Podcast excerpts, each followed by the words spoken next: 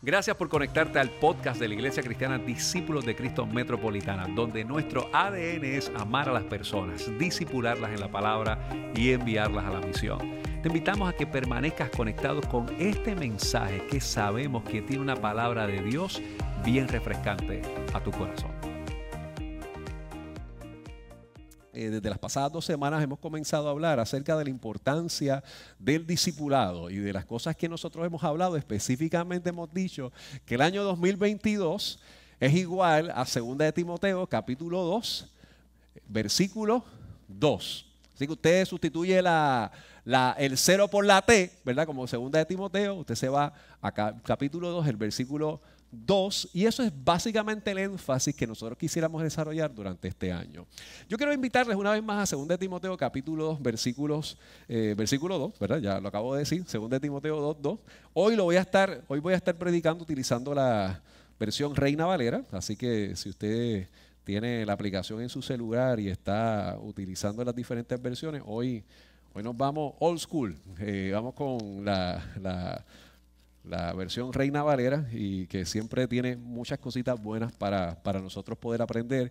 Y dice lo siguiente, según de Timoteo capítulo 2, versículo 2, lo que has oído de mí ante muchos testigos, y esto es bien importante, yo quiero que usted resalte testigos porque vamos a hablar un poco de eso, esto encarga a hombres fieles que sean idóneos para enseñar también a otros lo que has oído de mí ante muchas personas, ante testigos, hasta personas que han presenciado la actividad de lo que Cristo hace en el corazón del ser humano, encarga a otras personas para que también puedan enseñar a otros. Yo creo que ese planteamiento lo tengamos de, referente en lo que nosotros queremos hacer en el día de hoy.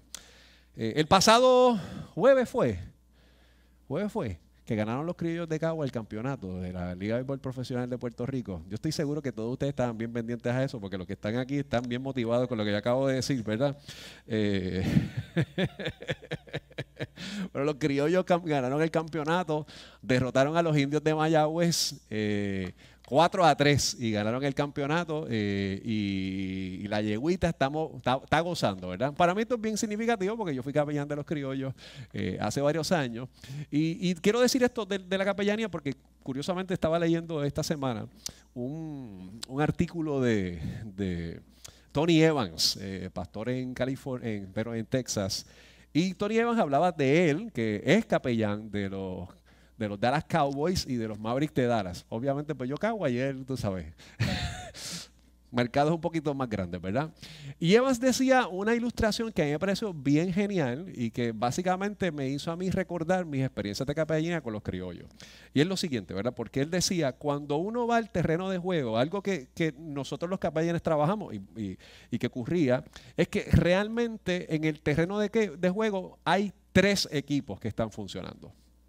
De hecho, cuando yo hacía mis capillas, realmente yo no necesariamente era capellán de los criollos de Cagua, sino yo era capellán para Baseball Chapel, asignado a los criollos de Cagua, que realmente estaba asignado al Solá Morales de Caguas, que cada vez que había un juego dominical en el parque de Caguas, pues yo tenía que atender a mi equipo, que en este caso eran los criollos, y cualquier equipo visitante, fueran los cangrejeros, los lobos de Arecibo en aquel momento, los indios de Mayagüez, los leones de Ponce, el equipo que fuera a jugar contra Caguas, y yo le daba capilla a los criollos, al equipo visitante y al tercer equipo, que por lo general las personas ignoran que está ahí, es que yo también le daba capilla a los árbitros. Entonces, cuando nosotros nos vamos a ubicar en lo que sucede en un juego, en un partido de cualquier... Eh, deporte de conjunto, es que nosotros tenemos que entender que realmente hay siempre tres equipos que están en el, campo. Está el equipo local, el equipo visitante y está el equipo de los oficiales que lo que intenta hacer es mostrar cómo las reglas y los principios y el propósito del juego se pueda desarrollar sin que haya violaciones o que haya eh, trampa o que, no, o que las cosas se hagan bien.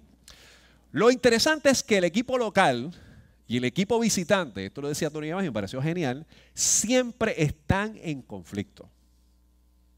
Eh, si usted es fanático del equipo local, pues posiblemente usted se pone la camisa del equipo local y usted se pone, se pinta la cara y hace todos los vítores del equipo que usted quiere y usted quiere que el equipo contrario no prevalezca. Y usted hace todos los, todos los gritos y todas las cosas y se entusiasma y llora. De hecho, yo ayer estuve viendo el juego de, Green Bay y los 49ers. Eh, después que llegué a mi casa, me puse a ver el juego. El juego estuvo espectacular. Eh, hubo un bloqueo del punt de, que, eh, que ocurrió en el cuarto quarter genial. Y, y, San Francisco vino de atrás de estar perdiendo y ganaron básicamente al final del juego. Pero nada, vean las noticias para que entiendan lo que estoy hablando. Ahora, ¿por qué para mí esto es bien interesante? Porque siempre los equipos están desarrollando sus estrategias con el fin de derrotar al otro. Pero lo que el árbitro intenta hacer es representar a la liga. Representa a la autoridad representa realmente a quien dirige el proyecto.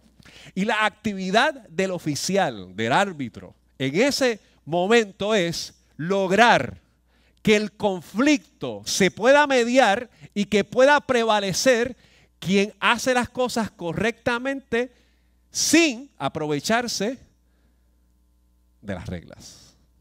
Me parece bien interesante. Bien interesante. Porque nosotros en el ser humano constantemente estamos en el terreno de juego en conflicto. Luchando con el pecado. Luchando con aquellas cosas que a veces nosotros podemos creer que podemos dominar. Y por ejemplo, pudiera pasar como ayer yo estaba viendo ese juego de Green Bay y San Francisco. Eh, Green Bay estaba dominando el juego completo. Hubo buena defensa de San Francisco, pero faltando fueron cinco minutos que eso en fútbol es nada por un momento, bloquean un punt en la yarda 8 y hacen un touchdown para empatar el juego y después ganan con un field goal con 3 segundos. Las estrategias, aun cuando pensamos que dominamos la dinámica del juego, en ocasiones sucumben y se pierde. Y está el creyente, el ser humano, que constantemente a veces tiene sus ideas de que puede hacer muchas cosas bien y que va a dominar y que nuestra vida está tranquila, está cómoda, las cosas nos van bien, estamos dominando la vida, posiblemente nuestra actividad económica está bastante estable o saludable, o posiblemente nuestro cuadro de salud está bien y de repente surgen esos bloqueos de punts que cambian la ficha del juego y empezamos a discutir, a veces no porque realmente alguien hizo trampa, sino porque la frustración de lo que realmente ocurrió nos lleva a pensar de que todo se acabó. ¿Y qué hace el árbitro? Intenta mediar la situación y exponer no lo que es más conveniente para un equipo o para el otro, sino establecer lo correcto, lo que realmente determina el proyecto de la liga para que todo sea justo. Yo creo que nosotros pensemos en el día de hoy con eso, porque el discipulado yo creo que tiene que ver con el conflicto del ser humano. Tiene que ver con ese momento que nosotros vamos al terreno de la, de la vida llámese trabajo, llámese matrimonio, llámese relaciones humanas, llámese familia, llámese lo que sea, donde hay escenarios de conflicto que requieren un encuentro de cómo podemos manejar aquello que me hace sentir que no puedo prevalecer o que estoy en una situación bastante compleja. Yo creo que vayamos al libro de Mateo capítulo 28 y específicamente los versículos del 16 al 20. Y cuando nosotros vamos a Mateo capítulo 28, del 16 al 20, estos son lo que nosotros vamos a llamar, o la tradición cristiana le llama a esto la gran comisión. Eh, Mateo 28, versículos del 16 al 20, creo que nos presentan varias cosas que son muy fundamentales para nosotros visualizar este proyecto de lo que hace Jesús con la iglesia. Y dice de la siguiente manera. Pero los once discípulos se fueron al monte, se fueron a Galilea, al monte donde Jesús les había ordenado. Y cuando le vieron, le adoraron, pero algunos dudaban. Y Jesús se acercó y les habló diciendo, y si usted puede ahí sacar un highlight marker, un bolígrafo o un screenshot, sacará esto. Toda potestad me ha sido dada en el cielo y en la tierra. Por tanto, id y haced discípulos a todas las naciones, bautizándolos en el nombre del Padre y del Hijo y del Espíritu Santo, enseñándoles.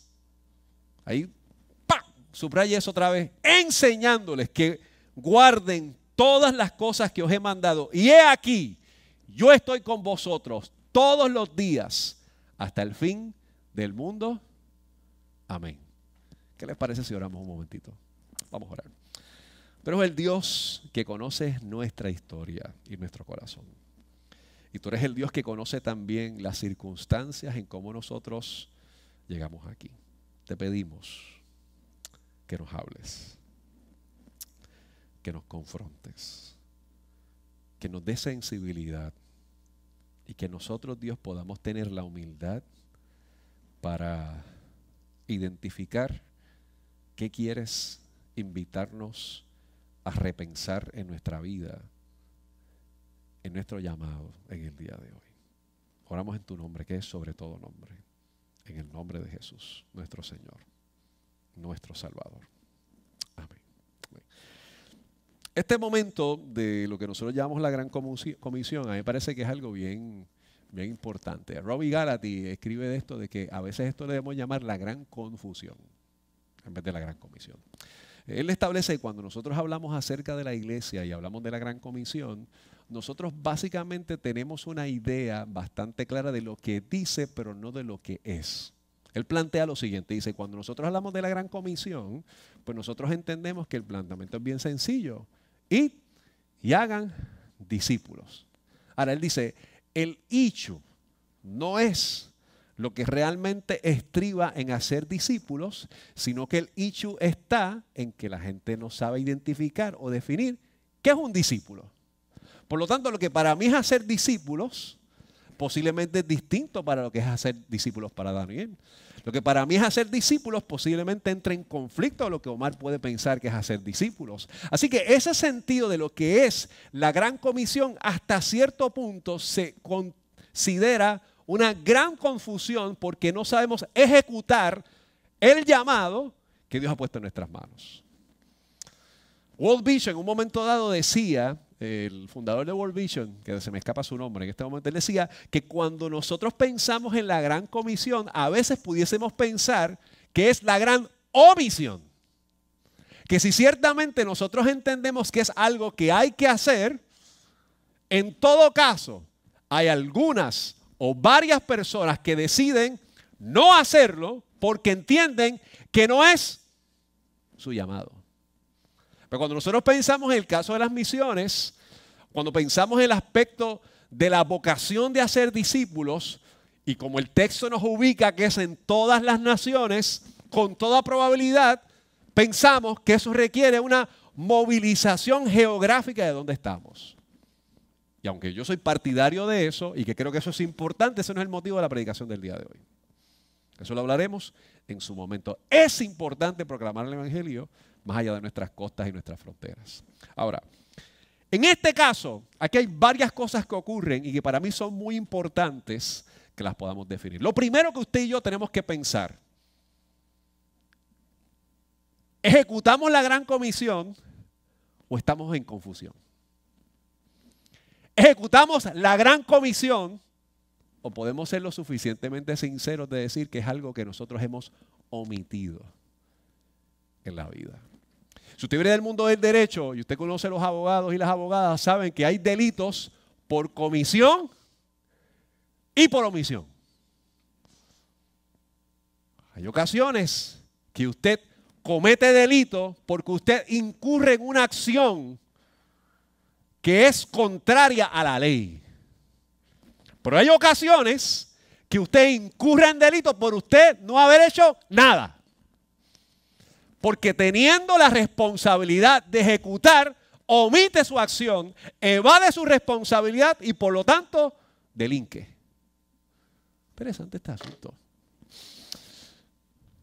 esto para mí bien importante porque esta es la convocatoria que hace Jesús entre la resurrección y la ascensión. Por lo general, cuando nosotros le damos matiz de autoridad a las palabras de Jesús, pre-resurrección, evidentemente son importantes, pero ¿qué hay con lo que Él dice? ¿Qué hay con lo que la Escritura nos reclama cuando en efecto hay un planteamiento que trasciende la actividad de su resurrección porque es una convocatoria a sus discípulos en todas las naciones? Al principio le dije que hay tres equipos cuando van a un terreno de juego. el equipo visitante, está el equipo local y está el equipo de los oficiales.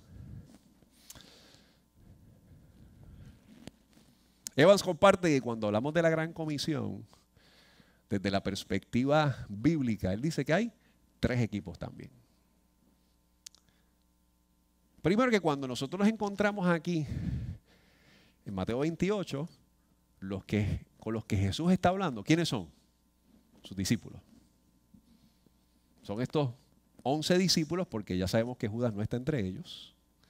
Están ahí. Usted se va al libro de los Hechos, váyase a Hechos capítulo 1. Y cuando usted se va al libro de los Hechos, usted sabe que aquí se encuentra con unos 500 testigos. El texto no habla de unos 500, es el segundo, ¿verdad? Pero aquí en Mateo capítulo 28 también dice que Jesús está con nosotros todos los días hasta el fin del mundo. Evan dice, ese tercer equipo, ese tercer grupo, es la iglesia de hoy.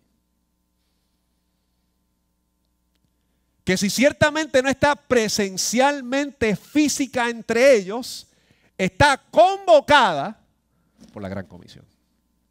Que es sencilla, es hacer discípulos. Ahora, hay dos cosas importantes que se presentan en este elemento de hacer discípulos y que quiero verlo con Hechos y que quiero volver a verlo con Mateo y que quiero verlo con otros textos que vamos a hablar en, un momento. Hechos capítulo 1, versículos del 6 en adelante, el autor de Hechos, Lucas, destaca el momento de la gran comisión de una manera muy peculiar. Y dice, entonces los que se habían reunido le preguntaron, Señor, ¿restaurarás el reino de Israel en este tiempo? Y Jesús le dice, no os toca a vosotros saber los tiempos o los sazones que el Padre puso en una sola potestad, pero recibiréis poder cuando haya venido sobre vosotros el Espíritu Santo y me seréis testigos en Jerusalén, en toda Judea, en Samaria y hasta lo último de la tierra. Ahora, hay varias cosas parecidas y distintas que ocurren en Mateo y ocurren en Hechos que para mí es importante cuando hablamos del discipulado. En Mateo Jesús dice, toda potestad me ha sido dada en el cielo como en la tierra. Toda potestad.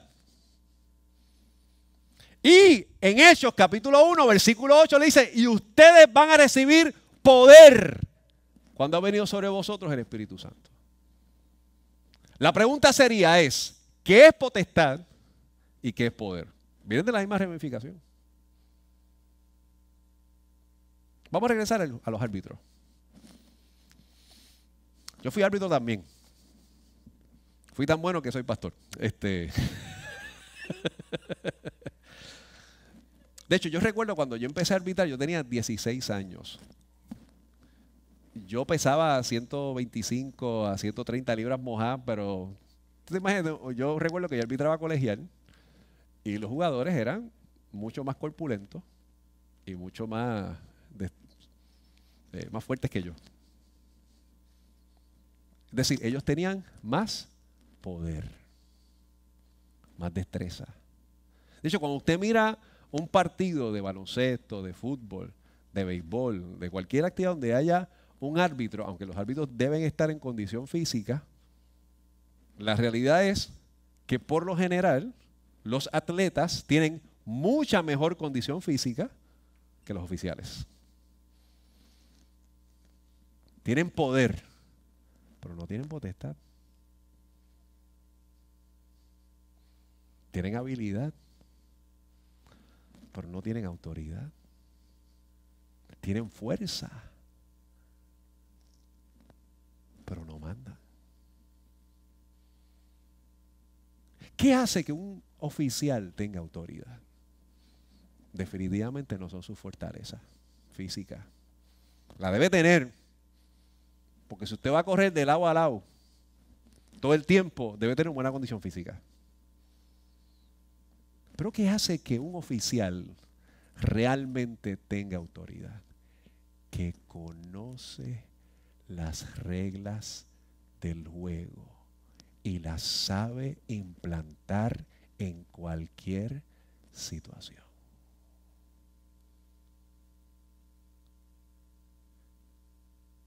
Los discípulos tienen poder. De hecho, el Señor les dice, la iglesia tiene poder.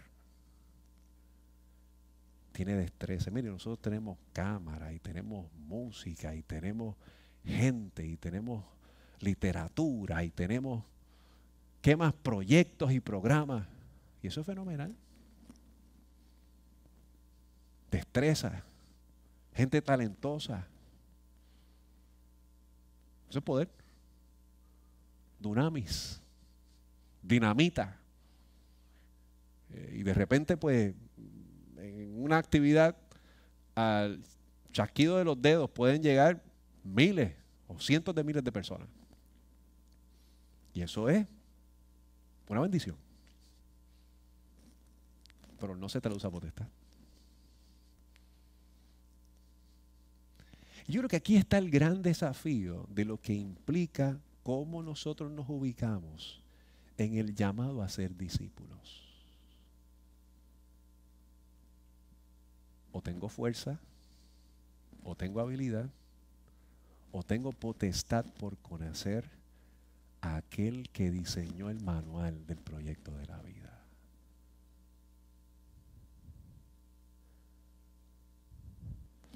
Entonces, yo creo que aquí estamos en el gran desafío de nosotros tratar de romper varias cosas de las idealizaciones que a veces hemos tenido en la vida y en el proyecto de la iglesia. Porque la iglesia, eh, bueno, ya ustedes me han escuchado otras veces, yo amo la iglesia. La iglesia tiene sus arrugas y sus verrugas, pero yo la amo. yo eh, soy lo que soy, sea bueno o sea malo, porque la iglesia ha sido un instrumento para formar mi vida.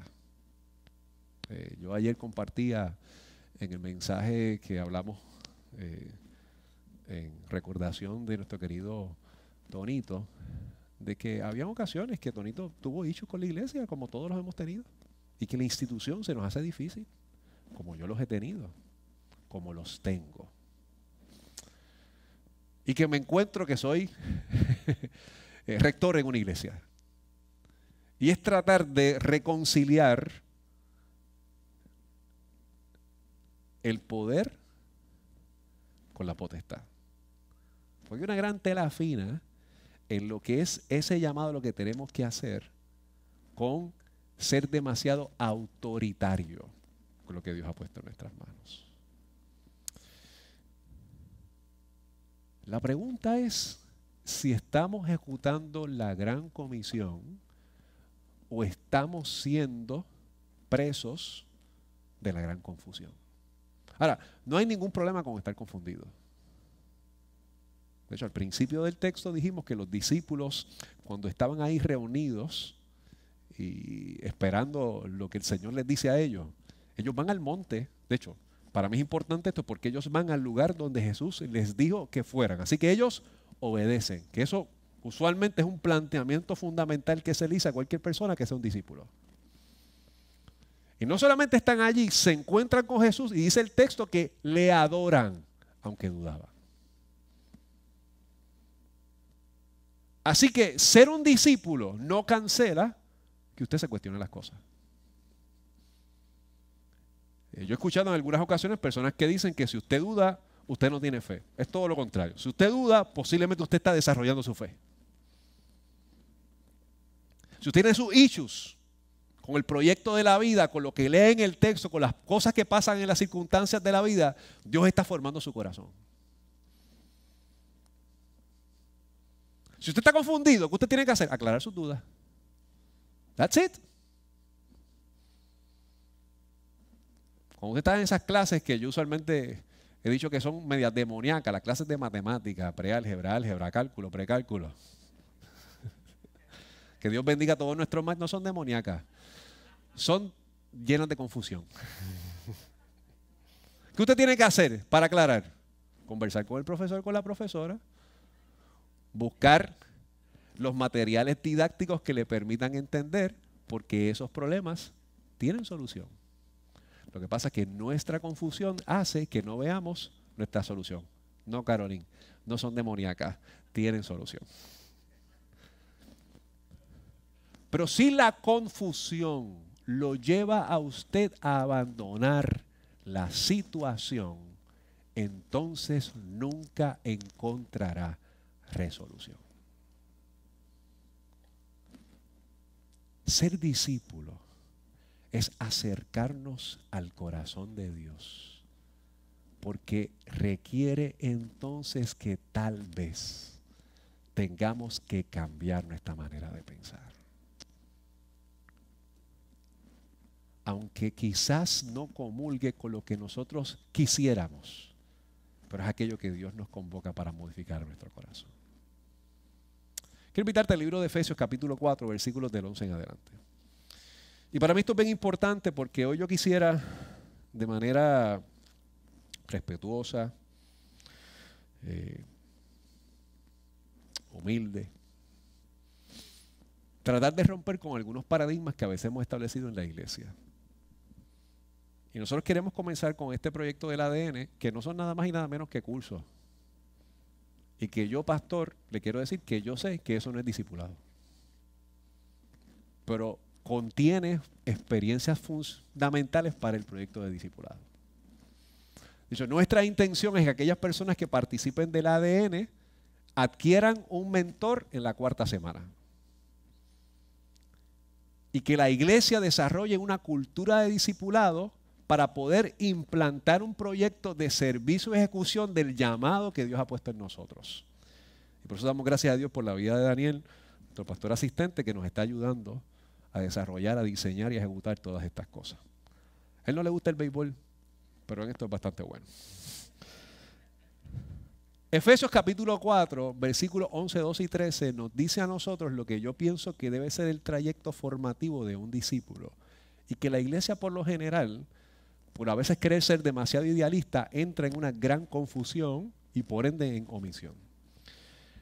Efesios 4 dice, y él mismo constituyó a unos apóstoles, a otros profetas, evangelistas y a otros pastores y maestros, a fin de perfeccionar a los santos para la obra del ministerio, para la edificación del cuerpo de Cristo, hasta que todos lleguen a la unidad de la fe y del conocimiento del Hijo de Dios, a un varón perfecto a la medida de la estatura de la plenitud de Cristo. Miren qué interesante lo que dice el texto aquí. Por lo general en la iglesia nosotros pensamos que para nosotros servir tenemos que saber. Y este dice todo lo contrario. Dice que hay personas que han sido llamadas, y mi hermano y mi hermana, yo pienso que eso es usted, para ser discípulo. Pero no es que usted alcanza la madurez para servir. Es todo lo contrario. Usted sirve y ahí en el proceso del camino empieza a desarrollar madurez. Pero hemos querido generar todo este asunto idealista, perfecto, que yo voy a servir cuando esté listo. No, mi hermano, usted sirve. Dios se va a encargar en el proyecto formativo a través del estudio de la escritura. Usted llega a la estatura del varón perfecto. Pero si usted espera para llegar a eso, yo quiero decir una cosa, nunca servirá. Eso no es discipulado. Pero constantemente nosotros nos encontramos con asuntos de nuestra vida donde nos damos cuenta que nunca estamos listos. Yo hoy pienso en cosas que hice cuando comencé como pastor y me dan vergüenza. Pero son parte de mi proceso formativo. Y de seguro que tal vez en una semana o en dos años pensaré en cosas que hago hoy y me darán vergüenza también. Pero sí sé que si me quedo esperando para poder ejecutar, no ocurrirá nada. Y entro en omisión de delito cuando estamos llamados a la gran comisión. Ayer, cuando pensábamos acerca de Tonito, eh, yo recordé a Tonito de, de mis tiempos de adolescente, de muchacho, y cuando íbamos a Fango. Y Fango era un ministerio que ocurría aquí, eh, cerca de Guaynabo, eh, no convencional, que a mí me bendijo mucho. Estoy aquí, imagínense. Soy pastor. No me aparté. Le sigo sirviendo al Señor. Pero me parece que hay un diálogo que ocurre con lo que Fango utilizaba como su plataforma, que era el capítulo 9 del libro de Juan, y que mientras yo pensaba esta semana y conjugaba el mensaje de hoy con la experiencia de Tonito, me parece que yo creo que es el gran debate de lo que nosotros tenemos que pensar con respecto al discipulado. Yo creo que vayamos a Juan capítulo 9, una vez más.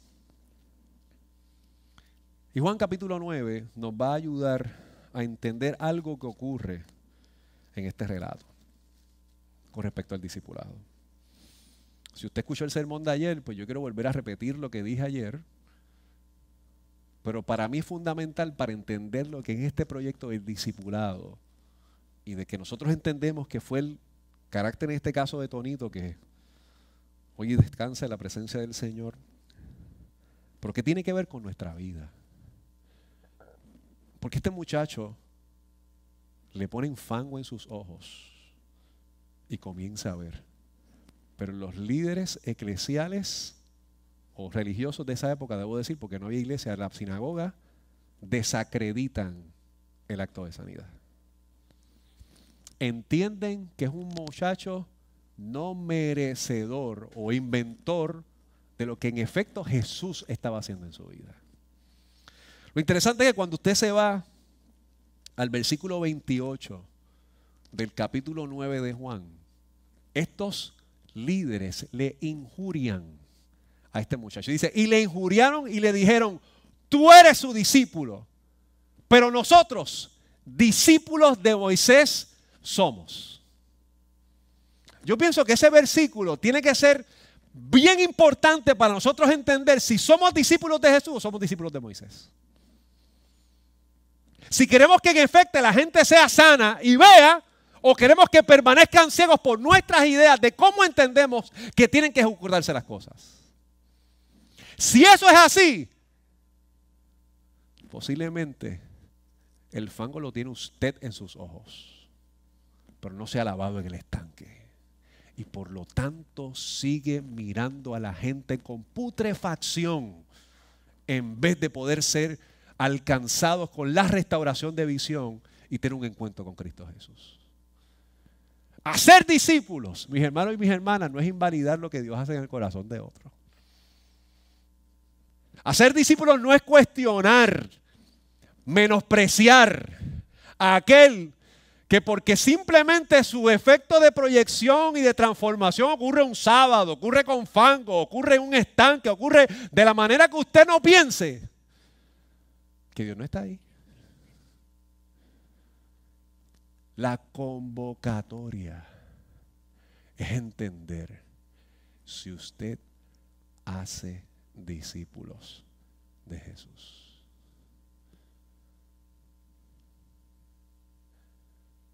Yo le quiero preguntar algo a usted.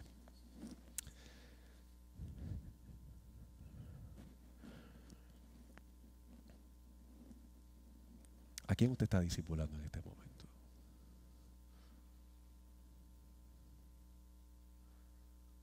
¿A quién está acompañando? Gálate, cuando piensa en el discipulado, él dice, mira, la mejor imagen de pensar en la iglesia como proyecto discipulado no es en un basic training para la guerra.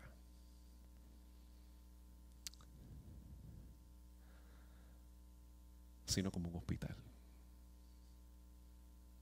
Cuando nosotros pensamos que nuestro proyecto es, te tengo que capacitar, tienes que ser fuerte, tienes que ser grande, tienes que estar duro o dura, pues la intención es demostrar su dominio, su autoridad, su fortaleza, su poder, pero no enseñar a tener potestad. En cambio, cuando la iglesia es un hospital, yo, yo, yo, he llevado tres semanas de hospitales en lo que empezó este año. He tenido tres familiares hospitalizados en este tiempo, en momentos de COVID, y no ha sido una experiencia cómoda.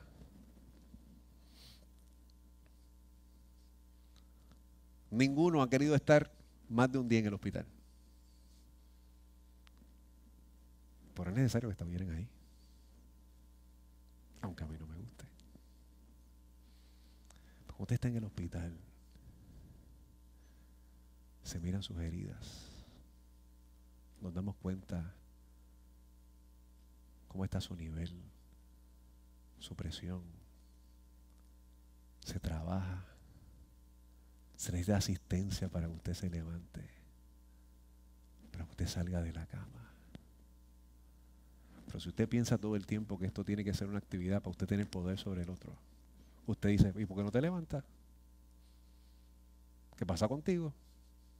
¿Qué es lo tuyo? Avanza y levántate, deja de estar la chanchaquería.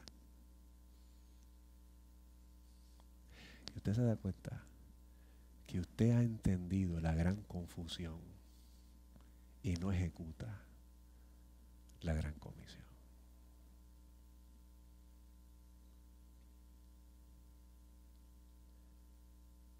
Hoy es importante que usted tenga un encuentro con Jesús y que sus ojos sean sanados para que usted, más allá de ver el poder, vea la potestad del reino de Dios. Esto no se trata de tener más cristianos. Esto no se trata de hacer un país cristiano. Esto se trata de hacer una iglesia que sea discípulo de Jesús y sea testigo en este país. Cuando eso ocurre, tenemos potestad. Pero cuando queremos tener un Estado dirigido por la fuerza cristiana, tenemos poder, pero no tenemos autoridad. Y el llamado de la autoridad es hacer testigos para entender que este país y el mundo no necesita un pelotón militar de la fe, sino un hospital donde la gente pueda ser sana y no continúen con lodo en sus ojos para que puedan ser sanos y puedan ver a Dios. Si entendemos eso, mis hermanos, usted se dará cuenta que tendrá potestad y también poder. Pero si queremos el poder y no tenemos potestad, Pablo le dijo a eso, metal que resuena y símbolo que retiñe. Yo quiero invitarte a que uno de tus prioridades en este tiempo es hacer discípulos de Jesús. Que estudies la palabra, pero escuche bien, que no te vuelvas idólatra de los conceptos, que permitas que la palabra te hable, que permitas que el oficial, que el árbitro, te enseñe cómo se juega, aun cuando tú tengas otras destrezas. Y de esa forma ganar limpio y encontrar victoria por quien dirige tu vida. Te invito a que ahí donde estás tengamos un tiempo de oración. Ahora, yo creo que este ejercicio va a requerir también que usted diga, Señor, ayúdame a ser discipulado y ayúdame a discipular. Ayuda a que yo pueda ser un hombre y una mujer idóneo para enseñar a otros tu palabra y tu corazón. Dios, estamos muy agradecidos de la bendición que nos has dado en la mañana de hoy de escuchar tu palabra. Tu palabra, Señor, eh, nos recuerda a nosotros que no hay por qué nosotros pensar que sale en el vacío, nunca retorna atrás vacía. Tu palabra nos recuerda a nosotros, Señor, que en ella podemos ser santificados y podemos encontrar libertad, que es inspiración para tener vida. Y queremos pensar, Dios, que en este momento de repriorización de las dinámicas de la vida y que se siguen repensando cómo operar en el mundo y en la sociedad, que nosotros como iglesia tengamos la sensibilidad y la humildad de desarrollar una cultura que disipule a otros con tu corazón. Ya hemos hablado de amar, hoy queremos hablar de disipular y hoy queremos movernos en la convicción de ser esa iglesia que disipule a otros y a otras conforme a tu corazón. Ayúdanos a tener esa actitud y servir a otros con amor y pasión, como Cristo nos mostró en la tierra. Oramos en el nombre de Jesús, nuestro Señor y Salvador. Amén. Gracias por haberte conectado a nuestro podcast de la semana de la Iglesia Discípulos de Cristo Metropolitana. Te invitamos a que continúes conectado con nosotros en nuestra página de internet que es www.icdcmetro.com y que sigas compartiendo este mensaje a través de Facebook, Twitter, YouTube e Instagram. Gracias por haber estado con nosotros. Dios te bendiga.